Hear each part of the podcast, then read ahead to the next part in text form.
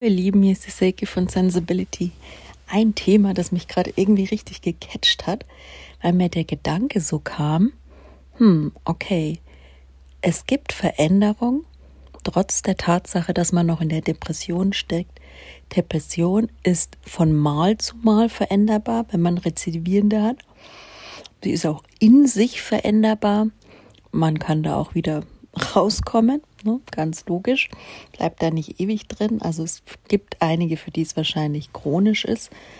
Ähm, möchte ich jetzt aber gar nicht mich drauf beziehen, sondern im Normalfall ist es eigentlich, ja, eigentlich zu viel eigentlich wieder.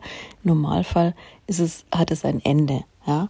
Und ich finde es gerade spannend, weil ich eigentlich sage, okay, ich habe immer noch Symptome Deswegen möchte ich über die Veränderungen in der Depression sprechen, ähm, weil man sich ja auch immer so die Frage stellt, ja, jetzt habe ich schon wieder eine und das empfindet man zunächst erstmal so als als ja als problematisch, weil ich meine, wer hat schon gern so eine Depression, ja, das ist halt einfach es ist ein Versagen, auch so eine Form von Schuld, von Stigma, dass man sich auch selbst wieder ankreidet, wenn man eine rezidivierende Depression hat und öfter in seinem Leben einmal eine Phase, eine solche Phase begegnet. Und ähm, warum ist es so? Also mit welchen Gefühlen schlägt man sich da größtenteils um? Mit viel unvertrauter Wut, mit viel unverdauter Trauer, mit viel was man gar nicht so gesehen hat. Warum sage ich mir auch, warum ist es bei mir rezitiv? Weil ich einfach sage, ich bin noch nicht an dem Punkt, wo ich all das wirklich sehe und wahrnehme in dem Maß, in dem es mich ja als Kind, in dem es mir als Kind gefühlt habe. Ja, das ist noch so ein Deckel drauf. Da bin ich irgendwie, habe ich noch nicht die Mittel und die Lage und es ist noch nicht die Zeit dafür ähm, diese Schale, ich gehe mal so von der Zwiebel aus, das Leben ist so ein bisschen wie so eine, eine Zwiebel und auch so die eigene Entwicklung ist wie so eine Zwiebel der Persönlichkeit.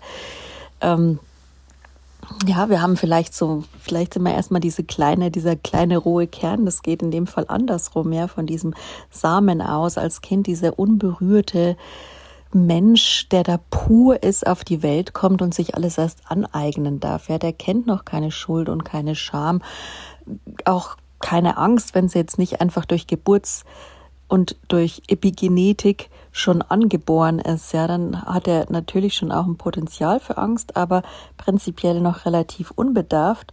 Und dann legt man sich so, ja, mehr oder weniger Schalen zu der Entwicklung.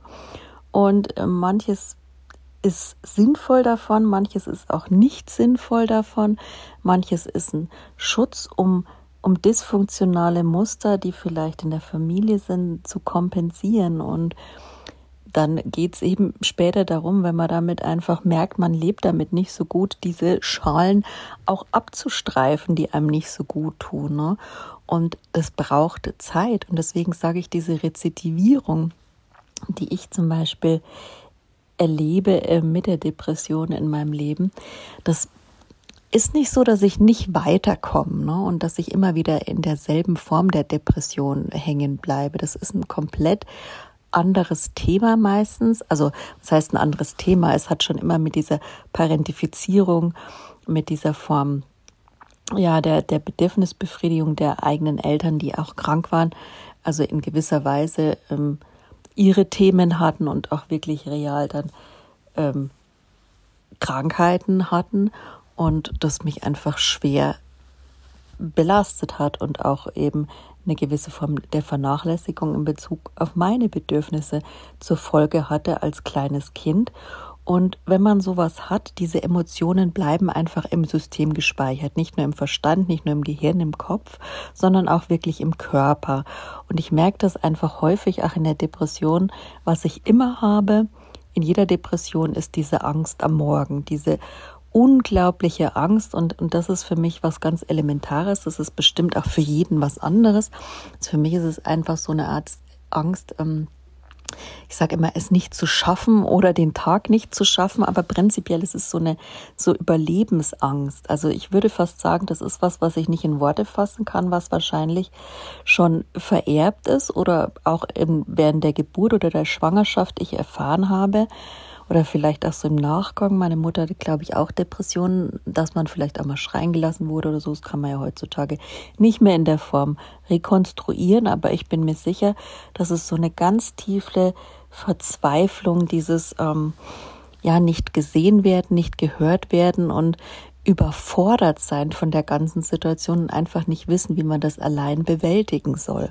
Das ist so ein ursprüngliches Gefühl. Da weiß ich auch nicht, ob ich da mit kognitiver äh, Sache weiterkomme. Da probiere ich es immer ganz viel mit, mit Kinesiologie oder mit Hypnose oder mit anderen Arten.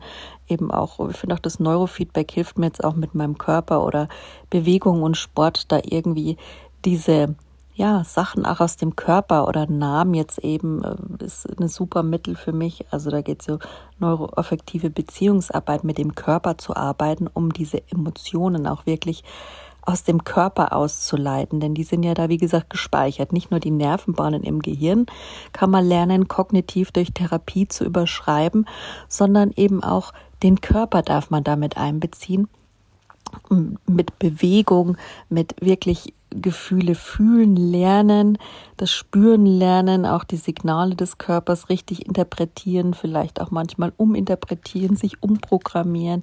Bei mir ist auch viel so, dass es dann alles, was so in Richtung Aufregung geht, schon als, als Angst manchmal interpretiert wird von meinem System, wo es einfach auch darum geht, sehr genau hinzuschauen, ob das jetzt wirklich nur eine Aufregung, eine Nervosität oder wirklich eine Angst ist. Und, und wenn ja, eine Angst, wie intensiv nimmt die mein System wahr aufgrund der gemachten Erfahrungen und wie real ist diese Angst wirklich? Also wie intensiv ist es, ja, so eine Situation, so ein Konflikt, wenn der eben auftritt, wie real könnte ich den bewerten. Also in der Depression bin ich dann immer mit einem Konflikt ziemlich nah bei der acht oder neun.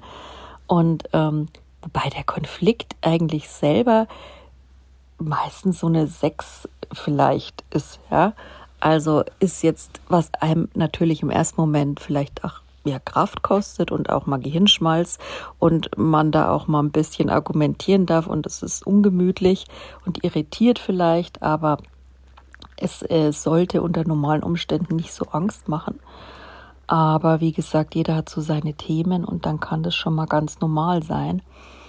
Und ja, wie gesagt, alles kann sich ja verändern. Alles ist zum Glück dazu da, unser Körper, seine Anlagen zu verändern, als auch unser Gehirn.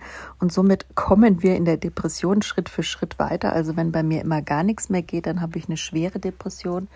Die hatte ich eben auch mit in die Klinik dann genommen, weil ich da irgendwie gar nicht mehr strukturtechnisch weitergekommen bin. Also meine Tagesstruktur arbeiten ging auch nicht mehr.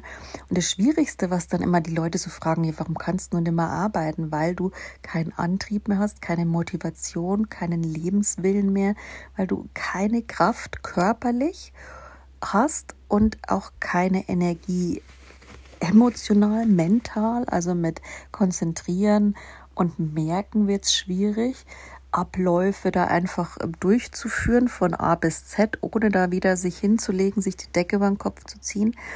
Ähm, das ist ganz real und auch diese Schwere, ja. Wie gesagt, das Gehirn kann ja seine Probleme, es hat keine Schmerzrezeptoren und wenn dann diese Sachen natürlich auch schmerzen, diese ganzen Gefühle und, und ähm, was man da so alles empfindet, ja, das ist ja auch im Körper eben und im Gehirn und das Gehirn drückt es halt dann einfach aus durch eine Erschöpfung oder sei es mal durch eine Migräne oder sowas, wobei Migränen sind auch eher ja eine verspannte Kopfhaut, aber es, es wäre auch in dem Bereich, dass es halt einfach die Muskeln vom Kopf verspannt sind oder der Rücken ist verspannt. Das sind ja immer so klassische Symptome, auch für emotionale Trigger und emotionale Belastungen, sage ich mal.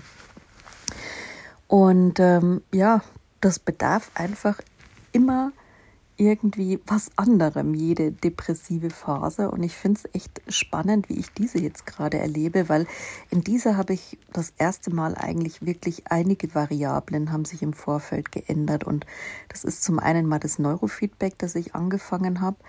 Ähm, das ist zum anderen mal eine diagnostizierte HPU, die ich habe. Also, dass ich weiß, mit ja, mir geht immer so eine Menge an, an Nahrungs, ja, nach Nährstoffen geht mir immer ab. Also da geht es viel um, um Zinkmangel, um Magnesiummangel, um Manganmangel und B6-Mangel.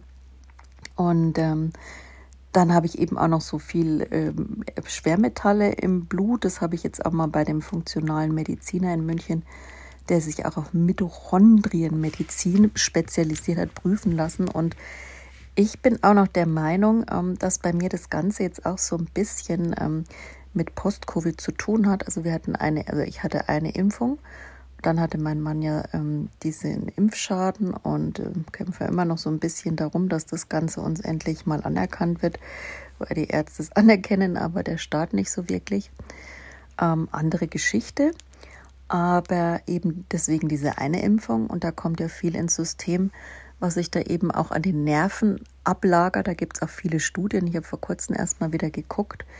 Ähm, dass Corona, dieses Spike-Protein, egal ob man es jetzt durch die Impfung gekriegt hat oder ob man selber Corona hatte, ja auch viel mit den Nerven macht und wirklich psychische Krankheiten triggern kann. Deswegen kann Long-Covid oder Post-Covid, wie man es auch nennt, durchaus auch eine Depressionsproblematik machen. Ne? Also das ist nicht von der Hand zu weisen, aber zu diagnostizieren ist es, glaube ich, für die Ärzte noch viel schwerer. Aber man sieht ja jetzt auch, dass es nach Corona, man kann jetzt natürlich sagen, ja, das hat mit den Maßnahmen zu tun gehabt, bin ich auch so ein bisschen dabei. Aber ich glaube, es hat auch viel auch mit der Krankheit an sich zu tun gehabt, dass es eben auf die Nerven sprichwörtlich geht zu tun und natürlich auch, was da einfach gerade sonst so, äh, das Leben ist nicht weniger herausfordernd geworden durch die, durch die Herausforderungen in dieser Zeit, würde ich mal sagen, und die auch danach jetzt wieder präsent sind. Ja. Und wie gesagt, Diagnostik ist da noch schwer, aber für mich ist es schon so, dass die Nahrungsergänzungsmittel, die ich da in Bezug auf diese Mitochondrien, Mitochondrien sind ja quasi so diese Zellkraftwerke, also die Energiegewinnung der Zelle oder auch, ja, auch so die Reproduktionsfähigkeit ähm, der Zellen, wenn man da einfach oder wie schnell die absterben. Also irgendwie so hängt es miteinander zusammen. Klar, wenn die mehr Energie haben, sind die vielleicht leistungsfähiger und ähm, sterben nicht so schnell ab oder beziehungsweise werden besser und neuer und frischer gebildet. Wenn man da mehr Energie für hat, für diese ganzen mitrichontalen Prozesse, sorry, dieses Wort kriege ich irgendwie nie raus. Auch nicht ganz richtig, aber was soll's. Ich hoffe, ihr wisst, was ich meine. Ähm, auf jeden Fall kann es eben damit zu tun, dass vielleicht Nervenzellen nicht mehr so vielfältig generiert werden und man dann auch nicht immer die richtige Menge an Botenstoffen zur Verfügung hat. Ähm, bin ich jetzt aber nicht der Spezialist, aber das macht für mich Sinn. Da habe ich jetzt auch schon ein bisschen was drüber gehört und gelesen. Also es gibt verschiedene Gründe. Für mich ist es gerade eben so, dass ich sage, ich hatte schon mal vor drei Jahren jetzt die Depression. Die war aber, hat sich komplett anders angefühlt als diese. Also ist für mich schon mal so die Frage, was war der Unterschied? Sind es jetzt die Nahrungsergänzungsmittel, dass es für mich diesmal so anders sich anfühlt und irgendwie, dass ich sehr wohl sehr viel bewusster wahrnehme, ja? Was nicht heißt, ich kann dem vollkommen entkommen, aber ich habe das Gefühl, ich kann ähm, meine Gefühle besser einordnen, mich wieder besser sortieren und ähm, auch besser meinen Körper fühlen. Also ich kann mich jetzt auf einer ganz anderen Ebene irgendwie erstmalig drauf einlassen. Und das finde ich schon eine spannende Entwicklung. Mich würde es eigentlich mal interessieren, wie ihr so, wenn ihr öfter mal eine Depression hattet in eurem Leben, die einzelnen Phasen erlebt habt. Ich glaube, die wenigsten empfinden die immer gleich.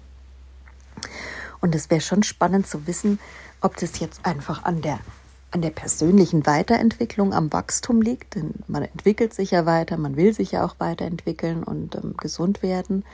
Und da tut jeder viel, auch wenn von außen oft äh, irgendwie gesagt wird, ja, die sind faul, die machen nichts, die wollen noch nicht arbeiten, kriegt man ja häufig solche ähm, äh, ja, stigmatisierenden Impulse mit und ähm, ja, was vollkommener Schwachsinn ist, denn jeder, der so leidet in der Form, ähm, macht es nicht freiwillig, ja, und wird auch viel daran ändern wollen, um da wieder rauszukommen, beziehungsweise vielleicht hat er gar nicht mehr die Kraft, das zu tun, dann hoffen wir, dass er ihm, mm, ja, einfach Hilfe und Unterstützung zuteil wird, die ihn dann wieder dahin bringt, wo er heilen kann. Und ähm, hm, würde jetzt einfach sagen, bei mir ist es jetzt gerade so die, die Mischung eben aus dem Neurofeedback, der Nahrungsergänzung und was habe ich denn noch? Ähm, ja, vielleicht auch einfach, ähm, ich mache funktionale Medizin, nee, ich mache ähm, Frequenzmedizin auch ganz gern, da bin ich auch ein Fan von. Also ich habe da einige Studien zugelesen. Ich habe so das Gefühl, es richtet mich energetisch irgendwie aus. Wenn ich zum Beispiel von Neowake diese Tunes höre, diese binauralen Beats mit den Kopfhörern, das ist so eine Stimulation der, der Gehirnzellen auch, also des Abgleichs zum Beispiel, Verarbeitung von Informationen, von Reizen und ähm, ich empfinde das auch auf einer körperlichen Ebene. Das macht was mit mir und auf einer energetischen Ebene in der Aura. Das spüre ich einfach. Das ist vielleicht für jeden was anderes und jeder hat eine andere Empfindung. Ich habe diese energetische Wahrnehmungsempfindung und das macht auch was mit mir. Also das sind so Sachen, die auf einen wirken und ähm, da bin ich einfach mal gespannt, wie es denn so weitergeht. Und es das heißt aber nicht immer, dass man dadurch schneller aus so einer Phase rauskommt. Ja, und es das heißt auch nicht immer, dass man keine Angst hat und keine Schmerzen und keine Trauer in diesem Prozess. Und da habe ich auch wieder von Dami Scharf in ihren Videos, ähm, die ja immer so tolle Videos zu Traumata macht, auch wieder gehört, ähm, Angst zu haben bedeutet nicht immer, dass man an derselben Stelle im Prozess steht, ja, nur weil man die jetzt in jeder Depression eine Riesenangst hatte und sehr viel Schmerzen hatte. Vielleicht sind es aber andere Schmerzen, vielleicht gehören die zu anderen Wunden.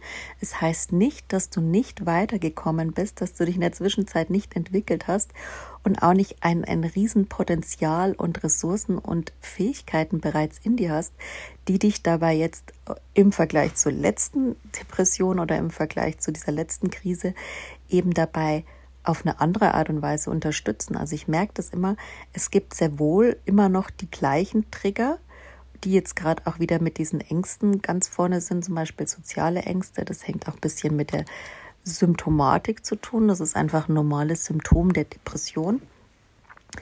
Und auch dieses so sich, sich irgendwie so wischiwaschi im Nebel, sich komisch fühlen, so erschöpft fühlen, das sind ja auch so klassische Depressionssymptome, so leicht irritierbar, leicht äh, erschrecklich und, und reizbar. Und ich bin auch mal so kälte- und wärmeempfindlich. Also es gibt einfach so Sachen, das sind so klassische Symptome.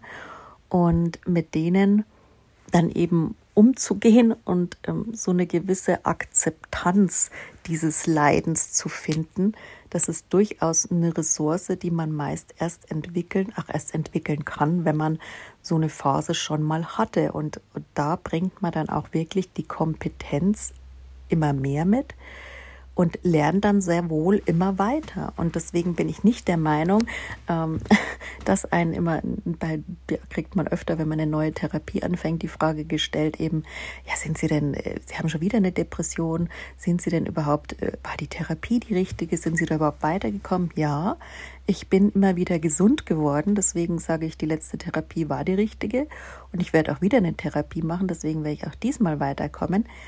Heilung allerdings, ja, äh, mache ich gern wieder an dem Zwiebelmodell da. Also wenn man einige Wunden hat, dann kann man die nicht alle ja, dazu, das ist also viel zu umfänglich. Es steht immer nur ein Thema an, ja, also wenn vielleicht zwei, aber man kann nicht alle seine Themen, je nachdem wie viel man hat, auf einmal heilen. Und deswegen ist auch eine rezidivierende Depression ist eine Krankheit, das ist auch gut so.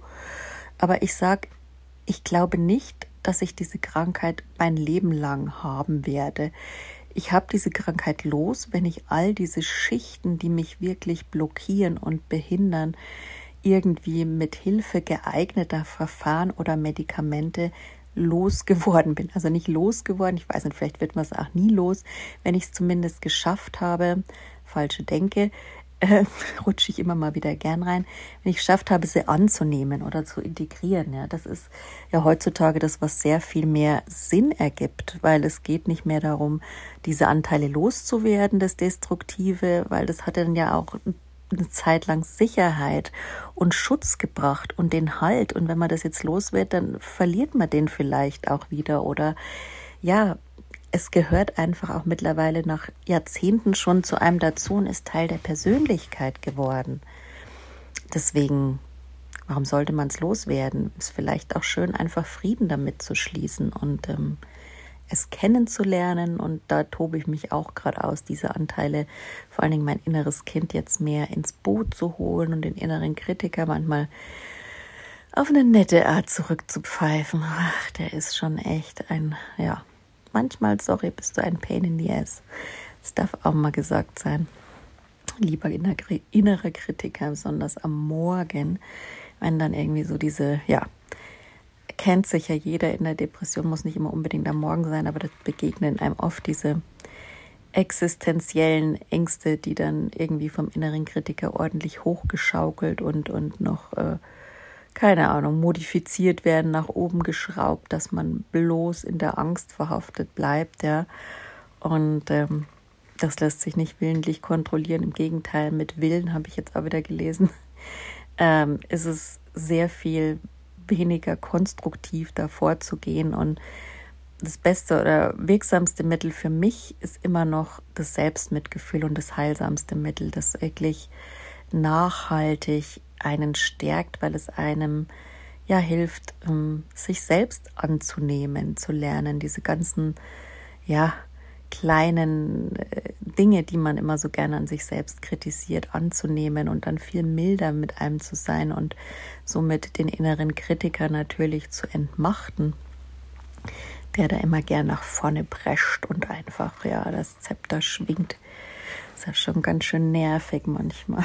Also, ich lese da zurzeit auch gern wieder mal in mein, habe ich auch schon seit, keine Ahnung, zehn Jahren von Christine Neff, äh, selbst mit Gefühl rein ich liebe dieses Buch und gerade heute diesen Spruch, ich glaube, den habe ich ja gepostet. Dies ist ein Moment des Leidens, soll man sich sagen, wenn es einmal wieder nicht so gut geht, wie so ein Mantra. Leiden gehört zum Leben. Möge ich diesen Moment freundlich zu mir selbst sein. Möge ich mir selbst das Mitgefühl schenken, das ich brauche. Checkt mal den Post ab. Da habe ich es heute auch gepostet. Ja, das ist echt sowas, was ich sage, das bringt einem schon mal für den Moment, also zumindest mich, und da bin ich auch gerade froh, dass mein Gehirn da gerade so bewusst ist und da mal einen Moment Ruhe findet, um sich das anzuhören und dann mal in die Reflexion schon zu gehen. Und das muss ich sagen, habe ich früher auch nie gehabt bei einer Depression. Also gut, mir geht es jetzt schon besser. Ich würde sagen, ich habe keine Schwere mehr. Ich habe jetzt vielleicht eine Mittelschwere, ähm, fühle mich aber noch nicht wirklich ganz einsatzfähig. Vor allen Dingen beruflich bin ich mir da noch sehr wackelig und der Selbstwert tanzt auf Tango und ähm, ich glaube, wenn ich den jetzt so mich da wieder reinschmeißen würde äh, mit dem, was da draußen so geht, ich habe da letztens ein paar nicht so schöne Erlebnisse gemacht, dann äh, ist da nichts mit nachhaltig gesund bleiben, dann geht es, muss man da schon schauen, dass es nicht wieder bergab geht. Deswegen darf ich da noch mal gut nachsteuern mit einer Reha, das werde ich demnächst auch mal angehen und eine Therapie, einfach um sich nicht wieder zu früh da rein zu begeben. Das ist auch ganz wichtig. Ich meine, wir haben alle immer dieses, ähm, wir wollen gern wieder funktionieren und klar, ich glaube, jeder, der Geld verdienen muss und der seine Rechnung zu zahlen hat, der sagt, ach ja, ich will wieder arbeiten, ja. Ähm, wollen ist da immer relativ. Es geht ja mehr ums Überleben sicherstellen. Da hat man auch ein paar Probleme weniger, aber es geht halt manchmal einfach nicht und ähm, keiner will wieder sofort da landen, wo er angefangen hat. Ne? Und deswegen, man sollte schon schauen, ist es nachhaltig, wann steigt man da ein und mit seinen Ärzten da im Austausch sein. Also gerade bei rezidivierenden Depressionen finde ich schon sinnvoll, wenn man sich da auch mal so eine Reha gönnt. Und ich schaue mal, ob ich da auch so eine berufliche Reha mal machen kann. Denn ähm, ungerechtfertigterweise hat mir mein letzter Arbeitgeber da schon ein bisschen, sagen wir es mal so, ein, ähm, ja, weiß ich nicht, so ein Dämpfer verpasst, kann ich gar nicht sagen. Möchte jetzt auch nicht, dass sich da jemand drüber freut. Ähm, aber es ist einfach schon so, dass ich da mal einfach genau hinschauen will. Und ich glaube nicht, dass es gerechtfertigt war. Ich war einfach krank in der Situation und es wurde einfach keine Rücksicht genommen und die Erwartungen waren da auch wirklich, also überdimensional muss man auch sagen. Aber trotzdem, es bleibt meistens für einen dieser Beigeschmack, gerade wenn man sowas schon öfter mal hatte und man will sicher sein, dass man es wieder hinkriegt. Deswegen finde ich es auch super, wenn ihr euch da, da gibt es mittlerweile ähm, so eine Mischung aus medizinischer und beruflicher Reha. Da gibt es einzelne Vereine oder Institutionen, wie zum Beispiel in München Real oder S, wie heißen die, SRH oder sowas. Also es gibt einige, wenn ihr mal nach Rehabilitation oder Teilhabe ähm, googelt und auch psychische Krankheiten vielleicht eingebt, dann kommt da einiges, was euch dabei unterstützen kann. Also egal, ob ihr noch einen Job habt und dann werdet ihr unterstützt zum Beispiel bei der Wiedereingliederung, dass da jemand einfach mit euch euch dabei unterstützt und damit draufschaut, weil ja auch nicht jedes Unternehmen Betriebsrat hat, beziehungsweise manche da auch generell ein bisschen betriebsblinder sind. Ne? Und deswegen ein Unabhängiger ist da manchmal gar nicht schlecht im Boot zu haben. Und ähm, auch wenn man jetzt keinen Job hat und gekündigt wurde, ähm, einfach schauen, dass man die da auch mitnehmen kann, dass die einfach, einfach so eine medizinische äh, kombiniert machen, manche mit einer beruflichen Reha dass man da auch sicher wieder auf beiden Beinen steht, finde ich ganz super, wenn man da auch mit dem Selbstwert, da kann man das ja erstmal richtig wieder testen, ja. Also ich meine, ich kann meinen Selbstwert persönlich schon auch durch Therapie und Selbsterfahrung und die Arbeit an mir schon zu gewissem Grad stärken, aber so gerade im Bezug auf das Berufliche hat man es einfach nicht so selbst in der Hand, ja, dass man da so seine positiven Erfahrungen auch in der Krankheitsphase wieder machen kann, wenn man eben keine Wiedereingliederung hat und keinen Job gerade dann ist es halt sinnvoll, so eine ohne Job, so eine berufliche Wiedereingliederung mit verschiedenen Praktika zu machen. Das ist schon echt sinnvoll, um sich dann nachhaltig einfach wieder einklinken zu können. Und so ist jetzt ein bisschen mein Plan und da bin ich auch gespannt, denn so Pläne helfen einem auch zu gesunden. Deswegen mache ich die. Ähm, und ähm, ja, bin einfach mal gespannt, was da auf mich zukommt und wie sich die ganze Geschichte dann noch weiter verändert.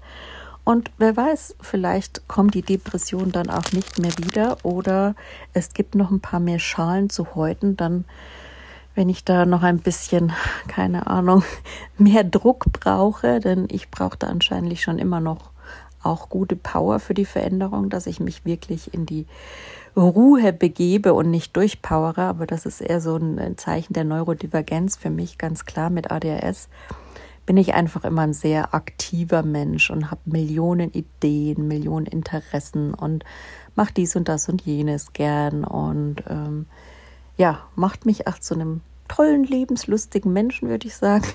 zum Interessanten, mir mal selbst auf die Schulter klopfen. Eigentlich muss ich sagen, dass das Schöne lerne ich mich immer mehr zu mögen und heute habe ich gerade echt mal einen guten Tag. Das ist echt super.